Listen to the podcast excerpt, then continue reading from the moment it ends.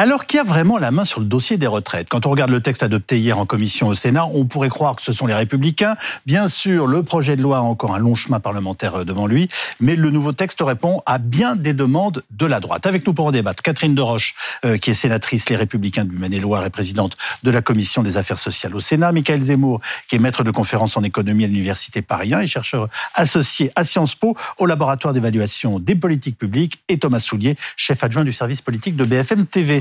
Euh, Thomas, le texte arrivera donc seulement demain hein, dans l'hémicycle au Sénat, mais c'est une version amendée qui satisfait euh, pleinement la droite.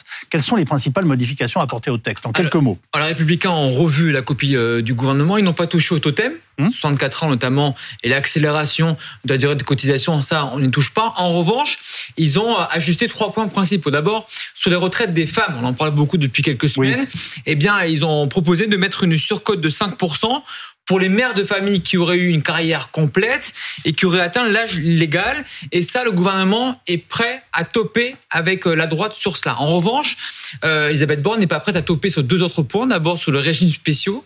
Euh, Bruno Taillot, le patron hein, des Républicains au Sénat, veut y mettre fin à tous en 2040, même pour ceux qui aujourd'hui en bénéficient, sa fameuse clause du grand-père. Et puis troisième point, les contrats spécifiques pour les plus de 60 ans, d'avoir un contrat, en clair, un contrat senior avec une exonération euh, de cotisation pour l'entrepreneur. Là, eh bien, euh, le gouvernement n'est pas prêt à y aller. Donc vous voyez que la copie vue par les Républicains elle va être ajustée, mais le gouvernement ne va pas tout reprendre. Alors, Catherine Deroche, vous êtes l'une des rapporteuses du texte. Euh, le point clé, on est bien d'accord, ça reste la validation du départ à 64 ans. Oui, bien évidemment, c'est quelque chose que le Sénat vote régulièrement depuis quatre ans maintenant.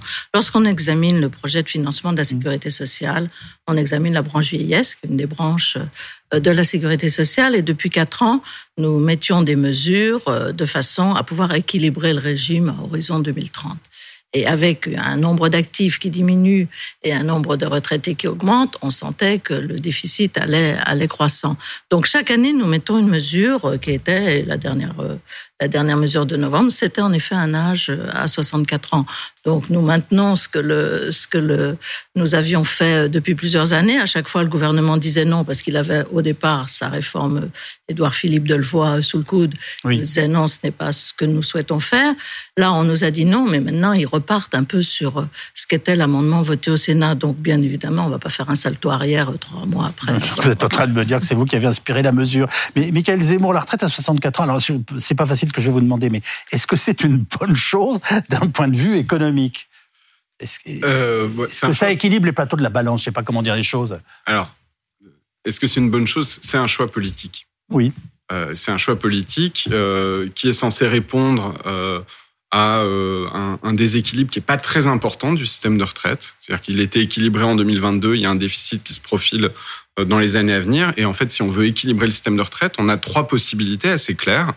Euh, faire des économies sur le montant des pensions, trouver euh, des nouveaux financements ou jouer sur l'âge de départ. Oui.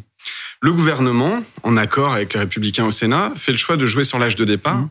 Et le, le, problème, si vous voulez, de, de ce choix-là, c'est que c'est un choix qui est brutal, puisque ça concentre toutes les économies dans les dix prochaines années sur très peu de monde, les personnes qui sont aux portes de la retraite.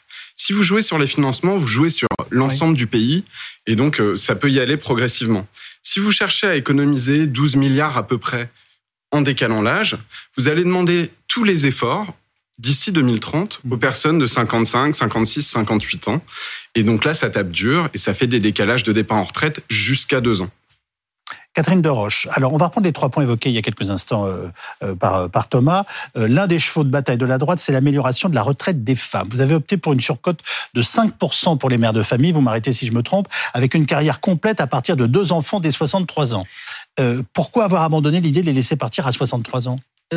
On est parti sur une idée de surcote, partant du principe que où, la, difficulté était pour les, des femmes était celle, en effet, d'arriver avec des retraites moindres on, maintient donc cette notion de, majoration de durée d'assurance euh, dès la première, euh, dès le premier enfant, hein, quand il y aura une majoration de durée d'assurance pour euh, une naissance, une maternité, une adoption ou des trimestres liés à l'éducation de l'enfant. Mais nous, nous avons préféré plutôt la surcote en disant les femmes pourront partir dès 63 ans, celles qui auront leur Oui. 43 annuités, donc elles ne seront pas obligées d'aller à 64 ans, mais avec cette surcote qui compense le- la- les pensions plus faibles des femmes par rapport à le- aux carrières et notamment le fait d'avoir élevé ou, ou d'avoir eu des enfants. Cette- Nous avons préféré cette solution. Alors, cette, pardonnez-moi, cette- je, je vous redonne la parole dans un instant, mais cette mesure pour les mères de famille, c'est votre ligne rouge parce que Bruno Retailleau déclarait cet après-midi nous voulons une surcote. Sans cet élément-là, je l'ai dit à Madame Borde, il n'y aura pas de soutien. Est-ce que vous partagez cette position? Enfin, je l'imagine, oui, mais. bien évidemment, puisqu'on l'a voté et c'est la commission qui l'a approuvé. Euh, Nous tenons en effet à ce soutien aux, aux femmes euh, qui ont élevé des enfants, qui ont eu des enfants. Et, et en effet, mais je pense que le gouvernement n'y est pas, n'y est pas hostile. On aura un accord sur cette, sur cette partie-là. Qu'est-ce que vous pensez de cette mesure? J'ai juste pas complètement compris la réponse. Il n'y a pas de départ possible avant 64 ans. Si, si, si des femmes arrivent, euh, si justement, Justement. on peut avoir ces majorations de durée d'assurance, arriver à avoir le, le nombre de trimestres nécessaires et qui feront que certaines femmes pourront partir à 63 ans et avec une surcote. les mères, Quand on dit Non. certaines femmes, Bah, des essentiellement les mères, qui ont eu essentiellement les mères de famille, les mères de famille, c'est-à-dire des femmes qui n'ont pas eu pour une carrière complète, bien sûr. pour une carrière entendu. complète. Euh, Vous avez votre réponse Ben oui, mais ça m'a pas paru clair. J'ai j'ai eu l'impression qu'il y avait une première hypothèse qui était soit départ à 63 ans, soit surcote de 5% à 64 ans.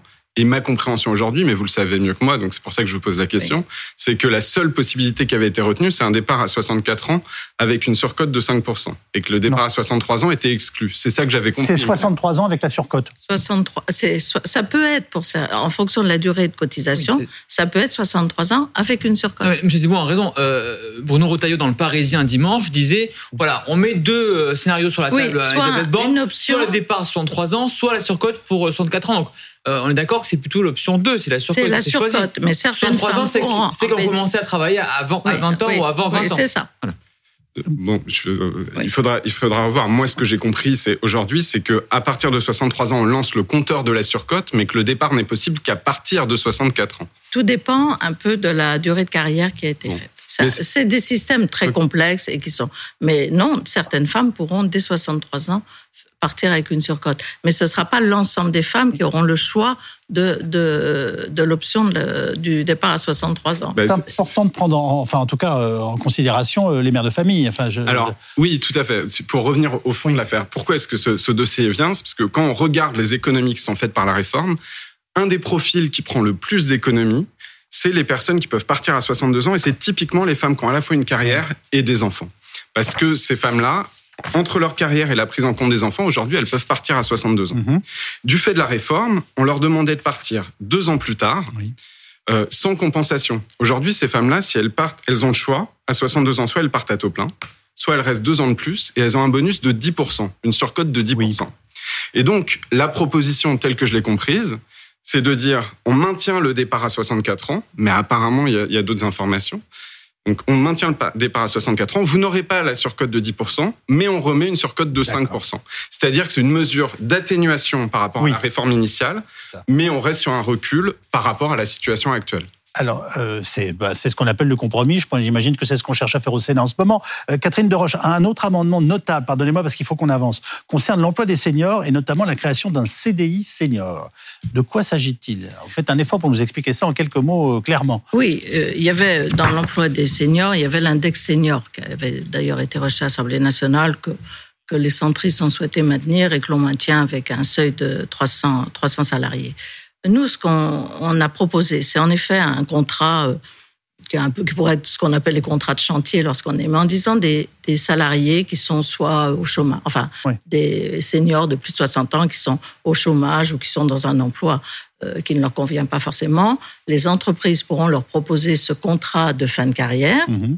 Euh, qui sera exonéré euh, de cotisations familiales pour que ce soit euh, attractif pour l'entreprise, puisque ce sont souvent des gens qui ont des salaires assez importants, oui. plus que des jeunes, et permettant à ces, à ces, à ces seniors de travailler jusqu'à ce qu'ils obtiennent un, droit de l'âge légal de départ et, sans, avec, sans décote.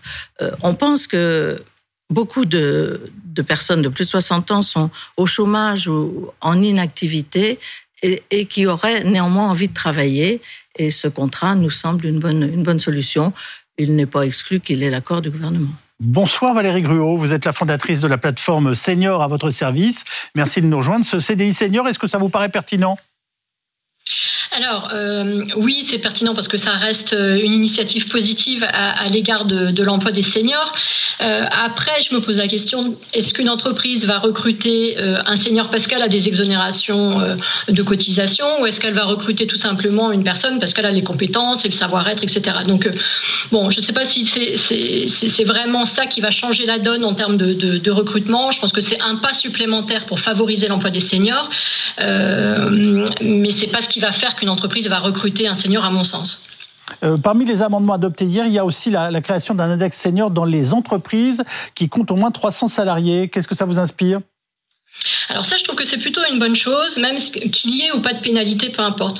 Pour la simple et bonne raison, en fait, que dès lors euh, qu'il y a cet index qui va être, qui, qui potentiellement sera instauré, ça va euh, obliger en fait les entreprises à se poser la question de l'employabilité des seniors, du maintien dans, dans l'emploi de, de mmh. des seniors euh, qui sont déjà en poste et du recrutement potentiellement de seniors. Parce qu'aujourd'hui, euh, les, les, ressources humaines, en fait, les, vont, vont plutôt s'axer sur l'emploi des jeunes, le handicap ou d'autres thématiques de diversité, mais clairement, l'emploi des seniors, c'est vraiment un sujet qui est laissé de côté. Donc l'index va les forcer à travailler là-dessus, à travailler sur le parcours aussi de vie professionnelle des seniors dans l'entreprise.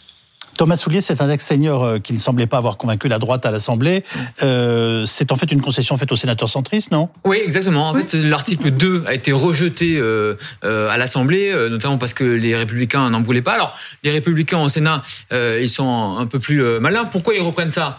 D'abord parce que, bon, en effet, vous le disiez, madame... Oh, vous êtes content, vous êtes un peu plus maligne. Par rapport, aux, par rapport aux centristes qui en voulaient, donc il fallait donner un gage. Et puis, vous savez, les Républicains au Sénat veulent se démarquer des Républicains à, l'Assemblée. Oui notamment sur carrière longue, ils n'ont pas repris euh, les dispositifs d'Aurélien Pradé ou d'autres. En revanche, là, ils se disent, ben, on peut se démarquer en le remettant. Donc, un, ils le remettent, ça fait plaisir au gouvernement. Deux, ça fait plaisir aux centristes. C'est gagnant-gagnant. Combien ça va coûter tous ces aménagements? Est-ce que c'est tenable? Est-ce qu'on va réussir à combler les déficits quand même? Parce que c'est quand même la grande question, non? Alors, on aimerait bien le savoir, c'est-à-dire qu'on manque un peu de chiffrage à la fois sur les effets de la réforme, elle n'est pas suffisamment documentée par le gouvernement, mais aussi les amendements proposés. Ce serait intéressant de voir combien de personnes sont concernées, quels sont les décalages, qui pourra partir à 63 ans, puisque vous dites que c'est une ouverture, qui partira à 64. Donc ça, c'est des choses qu'on aimerait bien savoir. Puis juste sur l'index senior dont vous parliez quand même. Oui. Euh, deux éléments. D'abord, le premier, c'est qu'on est très en dessous de la main. Le plus gros problème, sans doute, que pose la réforme, c'est les personnes au RSA ou au chômage déjà aujourd'hui à 61 ans. Oui. Et on sait que quand on décale l'âge de la retraite, ces personnes vont rester plus longtemps au RSA ou au chômage. Oui. Et donc, on se crée une poche de pauvreté à ce moment-là. Et face à ça, que ça soit l'index senior ou que ça soit l'exonération de cotisation famille, ça va pas bouger, certainement pas dans les dix ans qui viennent. Ça risque de faire un gros effet d'aubaine, c'est-à-dire qu'on va donner des subventions aux entreprises qui ont déjà des seniors, elles vont pas en embaucher plus. Et un deuxième problème, c'est qu'on sait, parce que le Conseil d'État l'a suggéré au gouvernement, c'est des mesures, notamment l'index senior, qui risquent de pas rester dans le texte. Donc, on affiche une activité sur l'emploi des seniors parce qu'on voit bien que c'est un problème. Oui. Mais c'est des mesures qui, d'une part, vont pas rester dans le texte, elles risquent d'être censurées par le Conseil constitutionnel, et d'autre part, elles risquent pas de régler le problème qu'on est en train de se créer. Euh, en revanche, Catherine de Roche, il y a un point sur lequel vous êtes en désaccord avec le gouvernement, c'est la suppression immédiate euh, des régimes spéciaux. On est bien d'accord. Hein alors, on n'était pas sur une suppression immédiate, on était sur une suppression, à, enfin une convergence à 15 ans, disant que euh, il y a dans une entreprise ceux qui sont entrés avant et qui, sont, qui ont la clause du grand-père, et, les nouveaux entrants, eux, auront, seront affiliés au régime général. Euh, lorsqu'on avait voté l'amendement en, novembre, on, était parti sur une convergence assez rapide. Bon, les, les centristes n'en veulent pas, le gouvernement n'en veut pas. On verra. Nous n'avons pas touché au, stade de la commission. On verra ce que le groupe propose, s'il y a une convergence un peu plus loin. Parce qu'il faut savoir actuellement que la convergence, elle est à 70-80 ans quelqu'un qui, euh, qui rentre euh, dans l'entreprise avant le 1er septembre va bénéficier du régime de, spécial. Et, celui qui rentrera après sera au régime général. Mais s'il rentre à 20 ans, il va faire 40 ans de carrière, il va faire 25 ans de retraite s'il a une jeune femme qui touche la réversion. Donc, ce qui fait que la convergence, elle se fera à l'épuisement du stock, si je puis dire, des salariés concernés. Mais ça peut être très long. Et nous, on pensait qu'en effet, on pouvait raccourcir ce délai. Alors, Thomas Soulier, oui, Gérard Larcher, le président LR du Sénat, et Bruno Retailleau, le président du groupe LR au Sénat, rencontraient Elisabeth Borne aujourd'hui.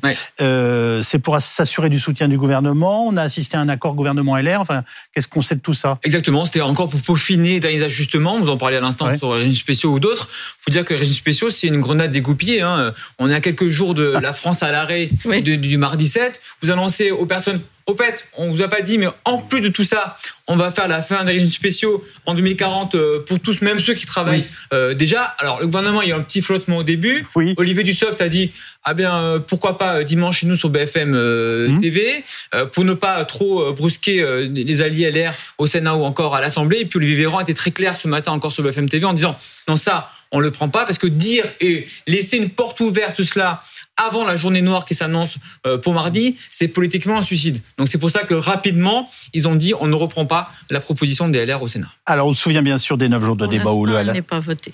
Pour l'instant, elle n'est pas votée, nous dites-vous.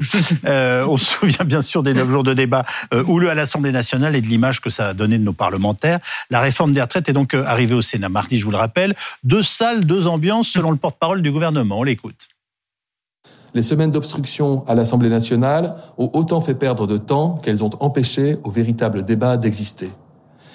Le Sénat vient de voter le texte des retraites en commission et donne un contre-exemple parfait de ce qui est possible en démocratie.